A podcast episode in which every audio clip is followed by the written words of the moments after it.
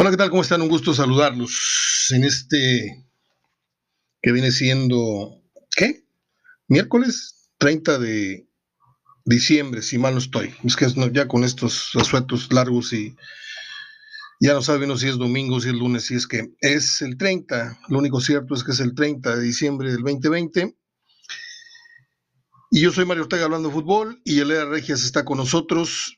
Usted puede visitar la página de Yeleda Regias en Facebook y por ahí pues puede ser que tenga el regalo que tiene pensado para el Día de Reyes o si se le colgó algún compromiso ahí con algún amigo del trabajo o algún familiar, el yerno, el cuñado, etcétera.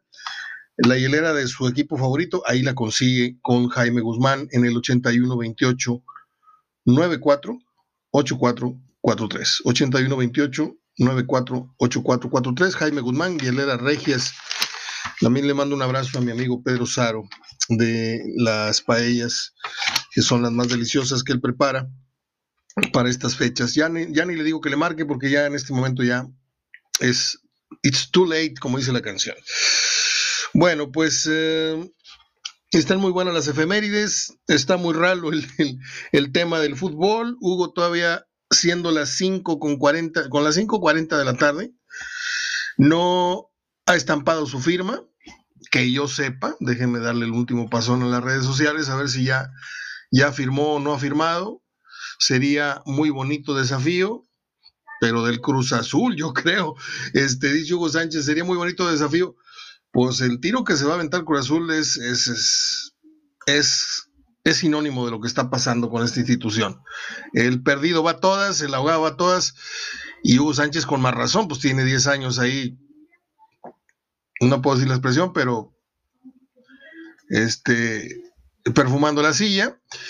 Eh, y bueno, va a ser, va a ser bonito ver a Hugo Sánchez de regreso, aventando el saco y esas cosas, porque le va, le va a venir a poder, le va a venir a poner un poquito de ajo, aunque no haya gente, imagínense 10 años, 8 años de estar acumulando este, ansias.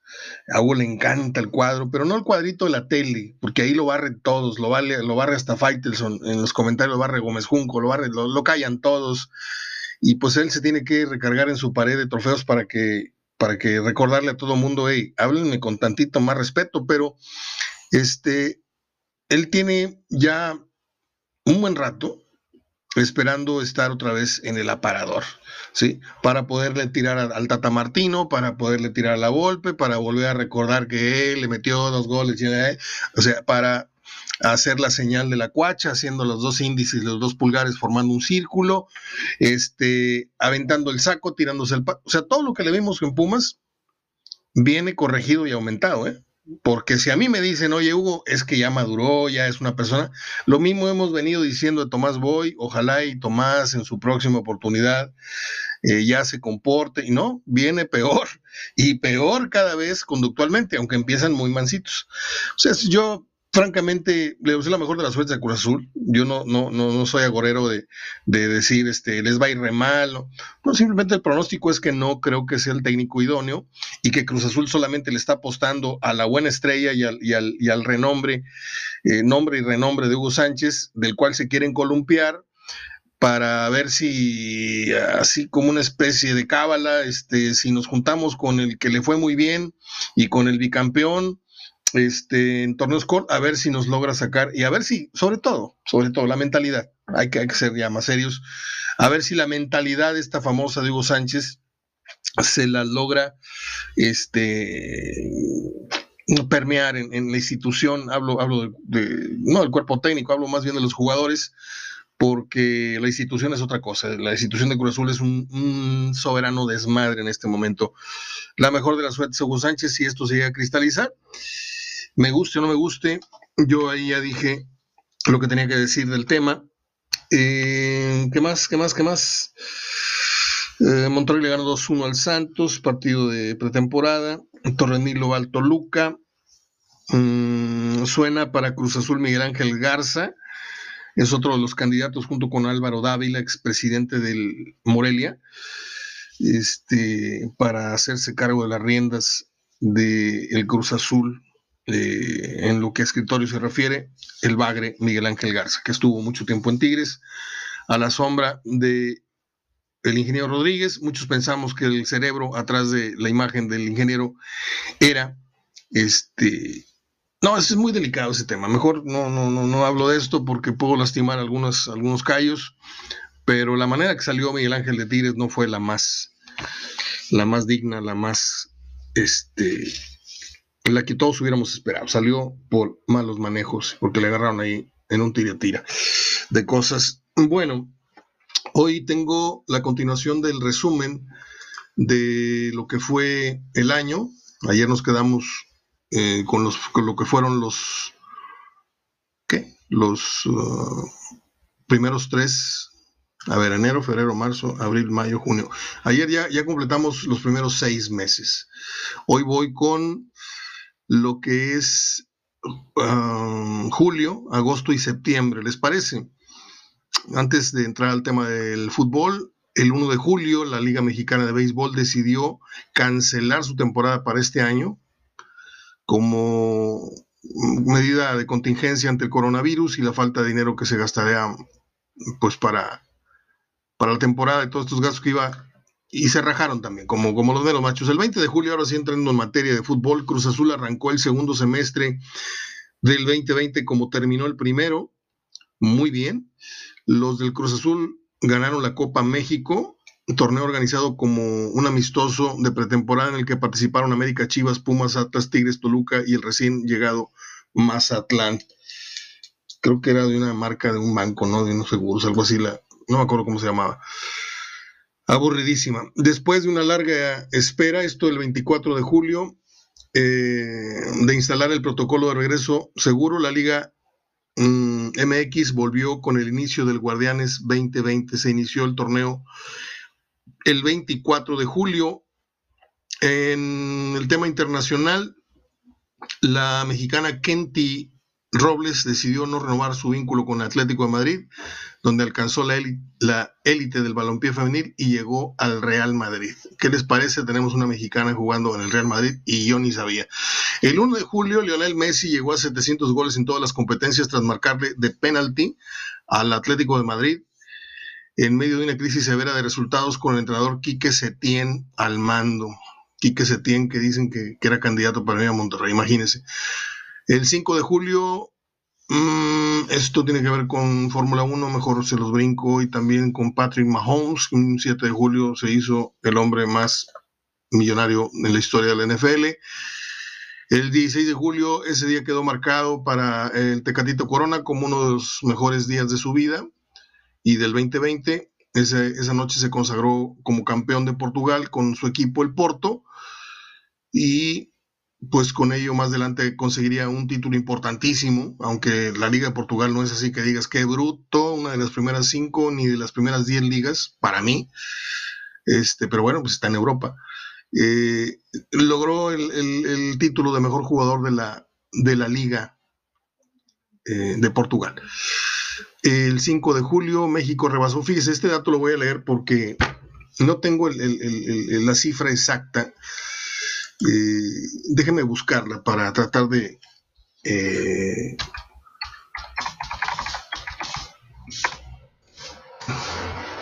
tratar de ilustrarles bien lo que les quiero decir porque es, es revelador. En México, al momento. Cifras, perdóname. A ver, a ver. Mm.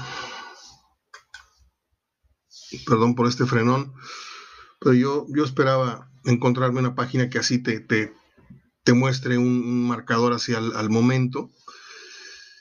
Este, lo que les quería yo decir, chiquitines, es que el 5 de julio, el país, nuestro país, rebasó los 30 mil muertos por COVID y échele de julio, agosto, septiembre, octubre, noviembre, diciembre. ¿Sí? En seis, vamos a contar julio, porque esto fue el 5. Vamos a contar siete meses. En siete meses, de 30 mil, estamos ya sobre los 130 mil. Si mal no estoy, por eso quería checar ese dato. pero dispénseme si falseo un poco la cifra, la cifra actual. Hoy mi hermano que está en Alemania me escribe con mucho pendiente, me dice que tiene miedo por lo que está leyendo en las redes sociales y le dije, ¿y tú crees, crees que lo que yo publiqué ayer en, una de mis historias es, es una mariconada o qué? Yo tengo mucho miedo, tengo mucho miedo porque esto ya se puso ahora sí color de hormiga. Atienden hasta en sillas este, y en la calle y ya hay hospitales que ya no tienen camas y están mandando gente a Linares y a Montemorelos, o sea, ya no nada más es la Ciudad de México, ¿eh? aquí ya también estamos hasta el cuello. Y ya se puso usted a pensar qué onda o qué le va a ocurrir a usted si se llega a poner muy mal y tenga que requerir atención médica y no haya un maldito hospital que lo reciba. O sea, nosotros no vemos la quemazón o no sabemos de la quemazón hasta que no nos empiece a entrar el humo del, incendio, del vecino, del, terreno baldío. Pero ahorita como que no pasa nada, ¿no? Ay, pobrecito, se le murió, descanse en paz. Ay, sí, que otro que se murió. Ay, se murió José, y se murió Manzanero, y se murió. Y, y las balas nos pasan de lejos. Pero cuando... Ojalá y no pase, ojalá y no les pase tan cerca esto que está ocurriendo. Ojalá y sigan manteniendo ustedes la distancia conforme a, los días que estamos viviendo y, a la desgracia. Pero créanme que estamos en un terrible momento de peligro. Terrible. ¿Sí? que no parece porque tenemos la televisión y el celular y el Facebook y esto y la distracción y los memes que son un contento, que son un, un agasajo, estar todos haciéndonos los tontos, riéndonos cuando el momento no es para reírse. El momento es para pensar, reflexionar, cuidarse. Es como cuando si viniera una gran tormenta y en las películas, o un gran huracán, ¿qué vemos en las películas? Que la gente está ahí clavando en las ventanas este, sus, sus tablones para que, bueno, nosotros deberíamos estar en ese momento metafóricamente haciendo lo mismo. ¿Sí? Pero no. Digo, no cerraron los cines, los bares, las discotecas, qué bueno. Pero la gente sigue en la, perdón, en la pendeja totalmente.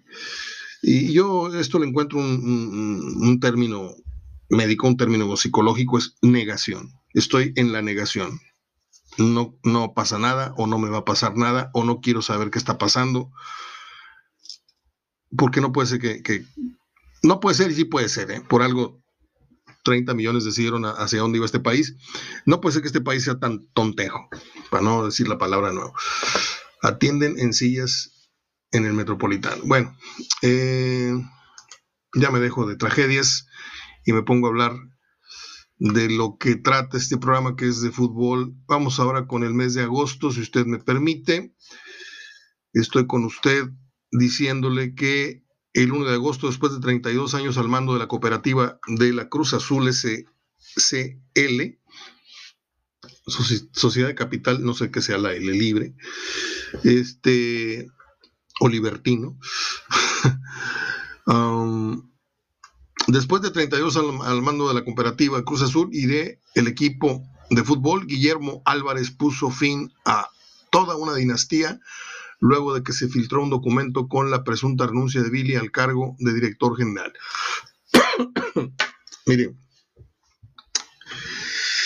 mm, no quiero pecar de presuntuoso ni mucho menos, pero esto de Billy, desde que yo estaba en Nucleo Radio Monterrey, que eran los años 90, tenía yo muy buenas fuentes, pero se lo juro, muy buenas fuentes, que ya me decían a mí, oye, ¿sabes qué? El señor se saca 100 pesos de la caja chica y se los mete a la bolsa, de la bolsa derecha de su saco. O sea, me empezaban a mí a hablar de estos tejes y estos manejes, pero como uno está en Monterrey y no tiene pruebas, pero me consta, ayer escuché esa frase está fantástica, no tengo pruebas, pero me consta. O sea, estamos viendo que el tipo está jodidísimo, que vive en un cuchitril y de repente a las, a las dos semanas anda en un Mercedes y se cambió allá a, colorines o se cambió a chipingue y tú, ¿cómo? ¿De dónde? ¿Te sacaste lotería o andas en las drogas? O sea, no me consta que andan malos, no, no lo puedo comprobar, pero me consta que algo raro está pasando. Lo mismo decía yo en Cruz Azul. Y Mario, no te puedes meter en esos problemas. Y de hecho no me metí, no seguí hablando más del tema.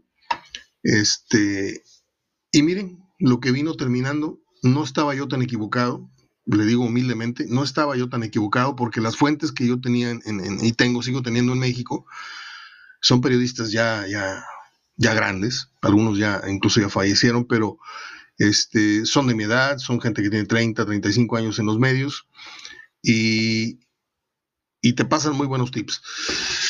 Y bueno, pues un día como el que le acabo de decir, un 1 de agosto, Billy Álvarez ponía fin a, un, a una etapa que fue con su papá muy brillante y con él muy, muy sinvergüenza.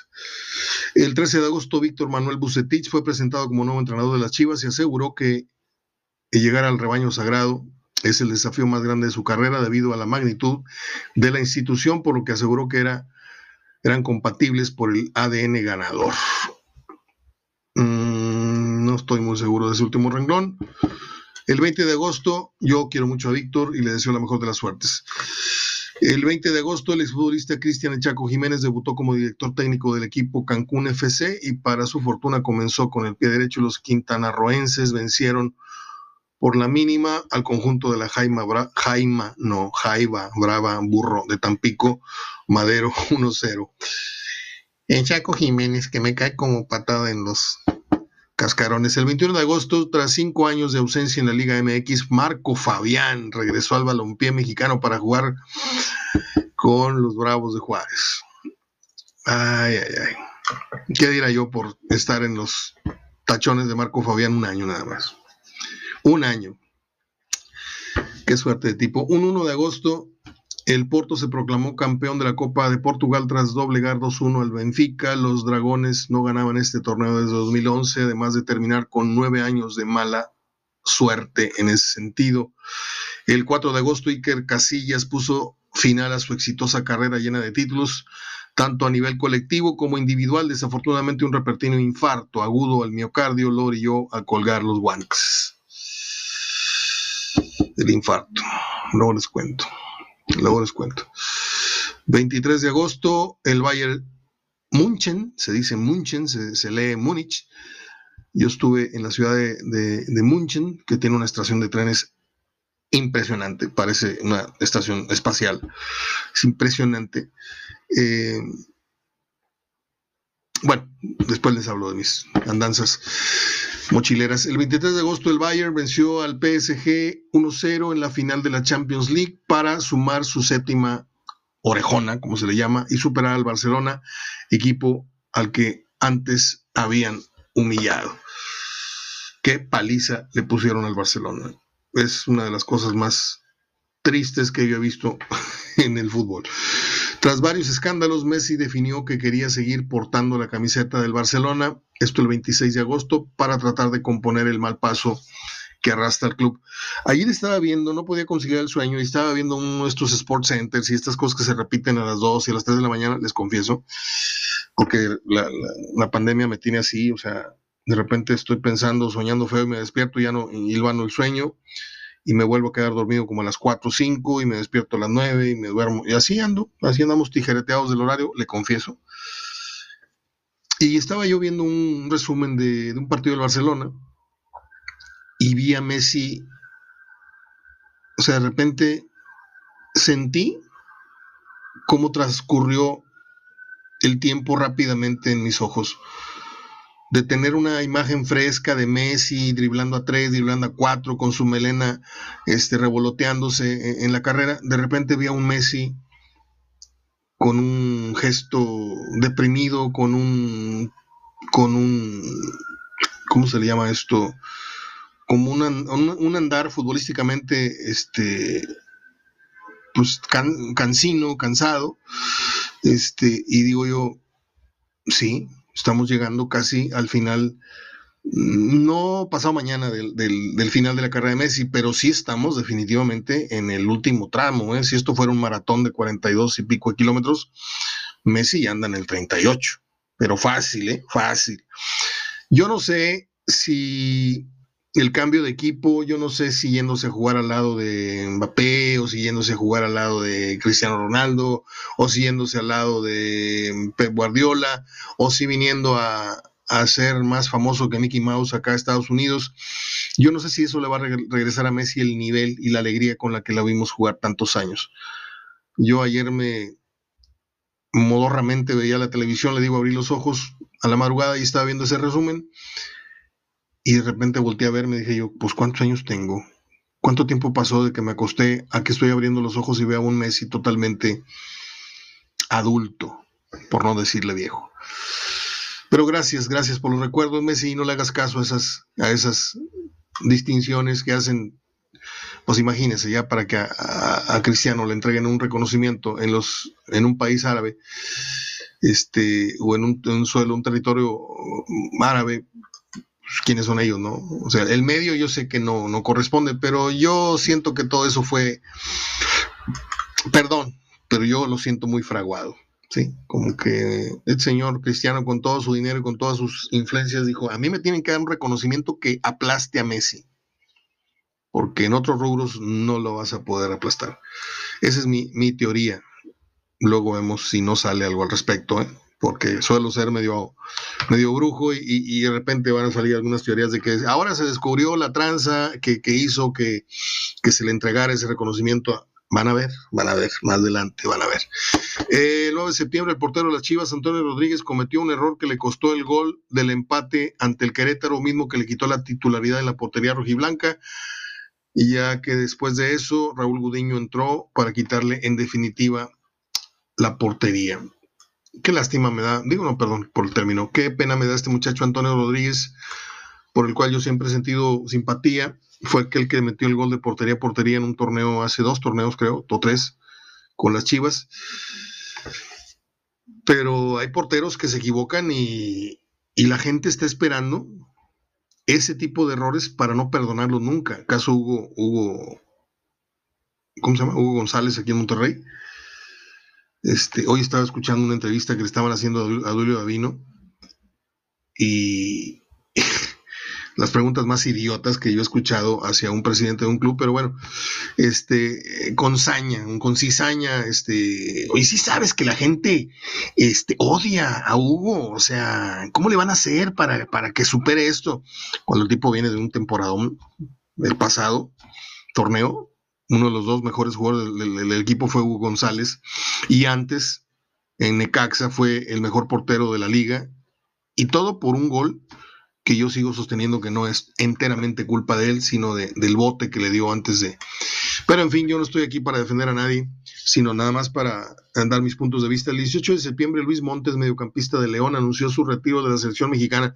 No le da pena que el mejor jugador de la liga y el mejor jugador que tenemos en México a nivel internacional hoy en día, que se llama Carlos Vela, junto a la mejor o una rayita arriba de Raúl Jiménez, ¿no le parece extraño y a la vez lógico, ¿sí?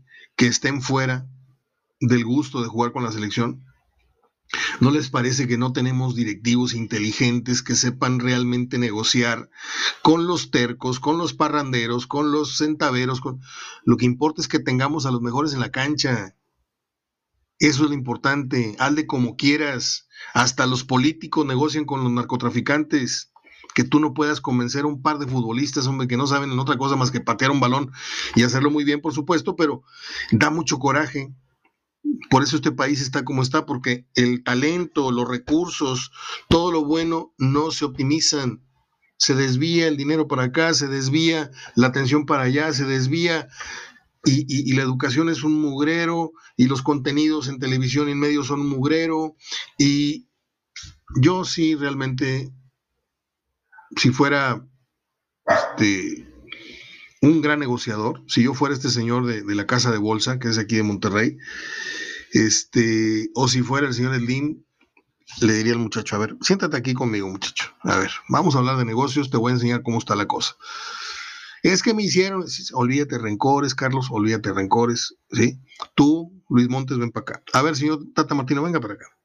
Yo aquí soy el, el hombre más rico de México y les voy a enseñar cómo cómo se tiene éxito en los negocios, en las relaciones públicas y ustedes en el deporte lo han tenido, pero deberían de tener más aún. Y te sientas con expertos, ¿sí? En relaciones humanas y dinero, ¿sí? El señor Bremer, ya me acordé, mi papá le dio clases de natación, por cierto. Este, sí, señor, en principios de los 70. Este, y a sus hijos y a sus sobrinos y a sus nietos, etc. Eh, todo es negociable. El que te dice que no hoy, bueno, Vela ya, ya es un ejemplo, ¿no? Vela un día le dijo que no a selección y luego ya estaba él muy, muy puesto para un mundial seguido, el que siguió. No sé si fue Rusia o fue Brasil, no sé, pero en uno de esos dijo no voy, el otro dijo, bueno, ok, sí voy. Y poniendo condiciones, ok, estás para poner condiciones, no quieres entrenar hasta un mes antes del mundial. Perdón, se me cortó el archivo. Muchachos, ¿les parece o no les parece que tengamos este que es, y la mayoría son amigos? Pues a mí, si ustedes quieren, que entre. No, a mí no me parece. No, ya nos partimos la madre aquí un, tres años en el proceso. pero cuando eres un jugador aparte, tienes un trato aparte. Eso es en todas partes, desgraciada o afortunadamente. ¿Sí? ¿Qué pasa cuando llegan los juniors, los adinerados, los que dejan la mejor propina, los que tienen la mejor mesa siempre en un antro? ¿Eso no hacen fila? Esos llegan y le dicen al, morenito de la, de la, ¿qué pasó, güey? O sea, y le dejan un billete 500 en la mano, o sea, con eso no hay problema. Lo mismo pasa con los futbolistas. México, me da mucha tristeza que México vaya a llegar al Mundial sin los dos futbolistas más importantes que tenemos en funciones en este momento. A lo mejor, llegado el momento en Qatar, a lo mejor ya no están tan, tan, tan afilados, pero sí da coraje, ¿no? Este tipo de situaciones. Eh, ¿En qué estaba yo? Estaba en el mes de septiembre. Déjeme ubicarme porque aquí tengo la nota de Bucetich.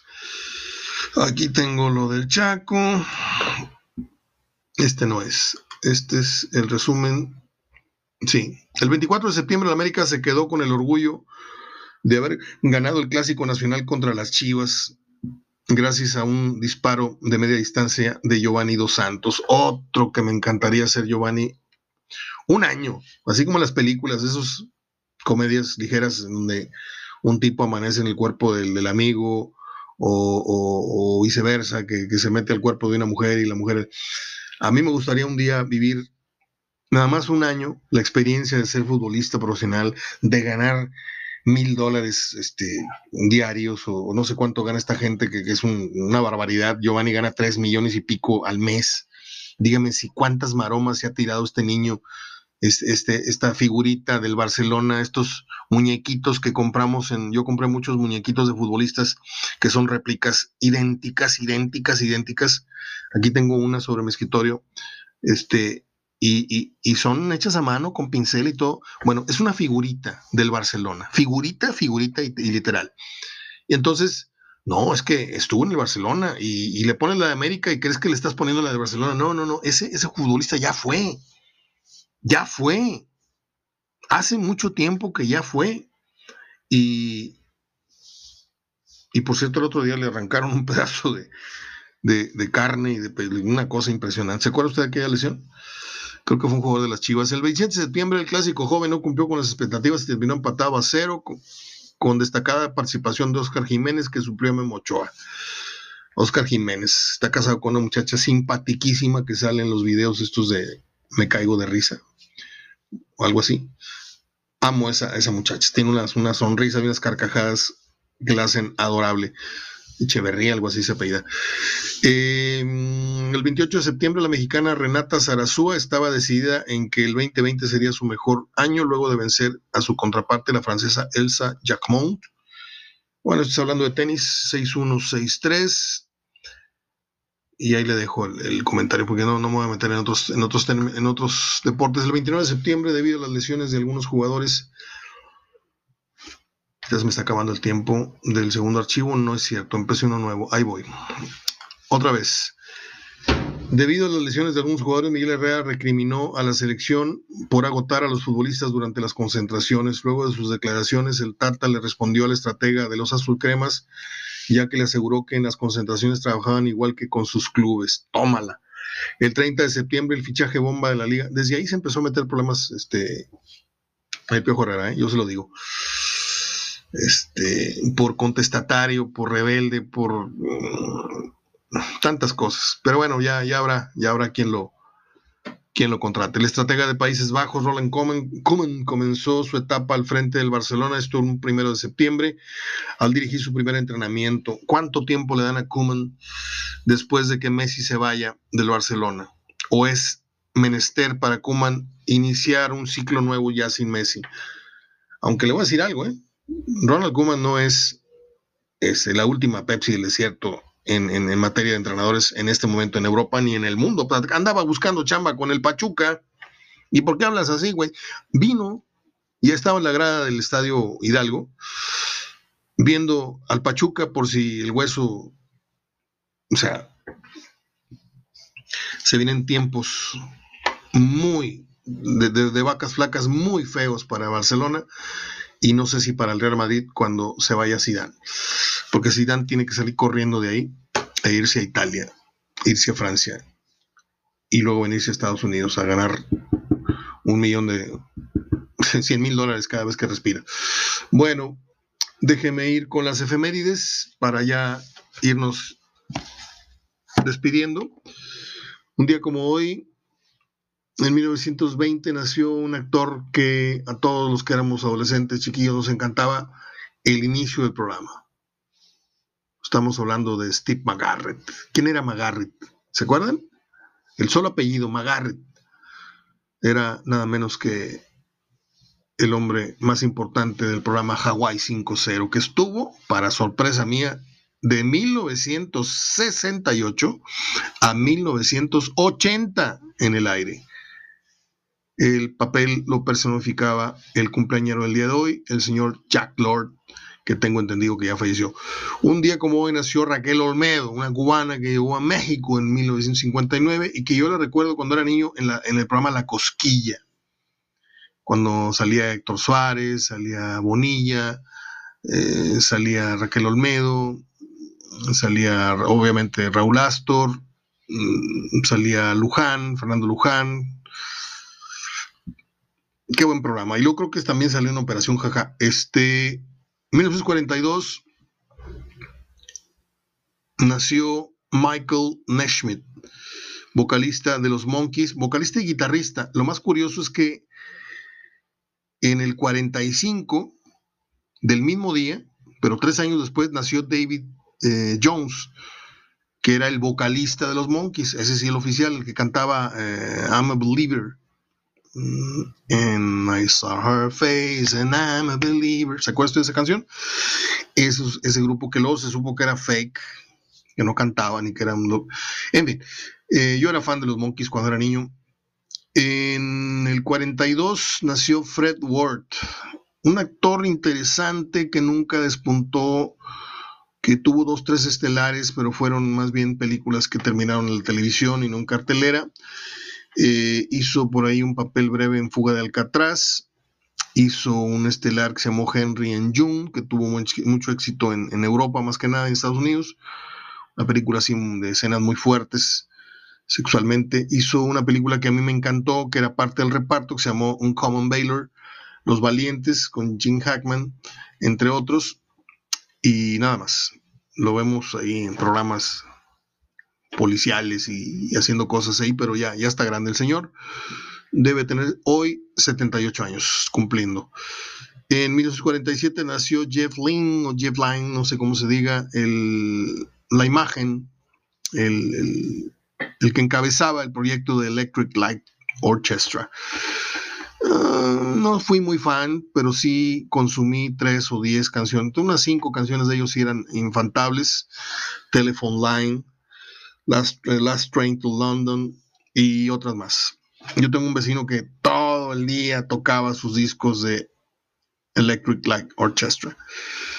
En 1973 nació Ignacio Jordá Vidal.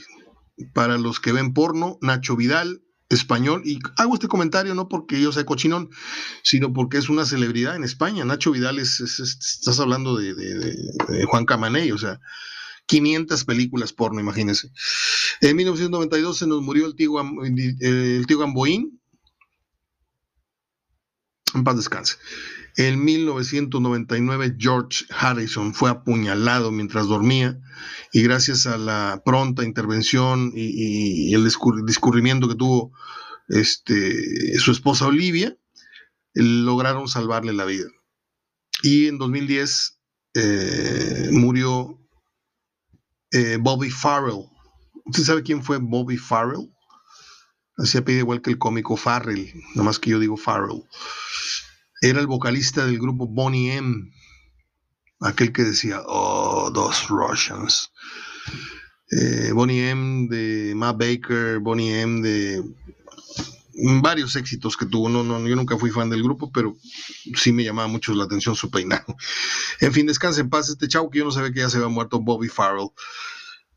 Bueno, pues ya comenté, ya dije, ya fui, ya vine, ya me voy. Este, vamos a acostarnos a ver Chicago PD.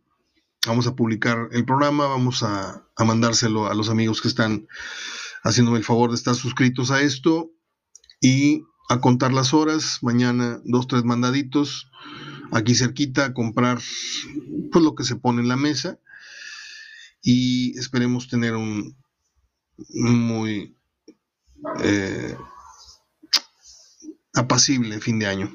No voy a tirarles más rollos, está el fuego cruzado muy fuerte y yo con que me siente con mi madre y con mi hermano a cenar y a tomarnos de las manos y a pedir por todo lo que está pasando y por nosotros y por todos los que perdieron, es lo único que quiero, amanecer el 1 de enero.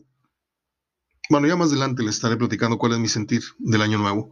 No quiero quemar mis ideas hoy, apenas 30 de diciembre. Les mando un abrazo. Nos estamos escuchando el día de mañana. Soy Mario Ortega hablando de fútbol. Gracias a Yelena Regias que está en Facebook. Ya le dije, Jaime Guzmán tiene su WhatsApp esperando su mensaje 8128-948443. Anímese y haga ese regalo de la hielera de los rayados, la hielera de los tigres, la hielera de la América, la, hielera de, las chivas, la hielera de los vaqueros de Dallas, la hielera de los yankees, la hielera de los sultanes, la hielera de lo que usted quiera. ¿Sí? Abrazo. Ahí también a Pedro Saro las paellas. Yo espero una paellita el 1 de enero, mi querido Pedro. Porque yo no creo que me la tengas para el 31. Tienes demasiada chamba, yo lo sé. Hablamos mañana si Dios quiere. Cuídense mucho. O no se cuide nada. Haga lo que le dé la gana. Nada más no se pare en mi casa. Hasta mañana.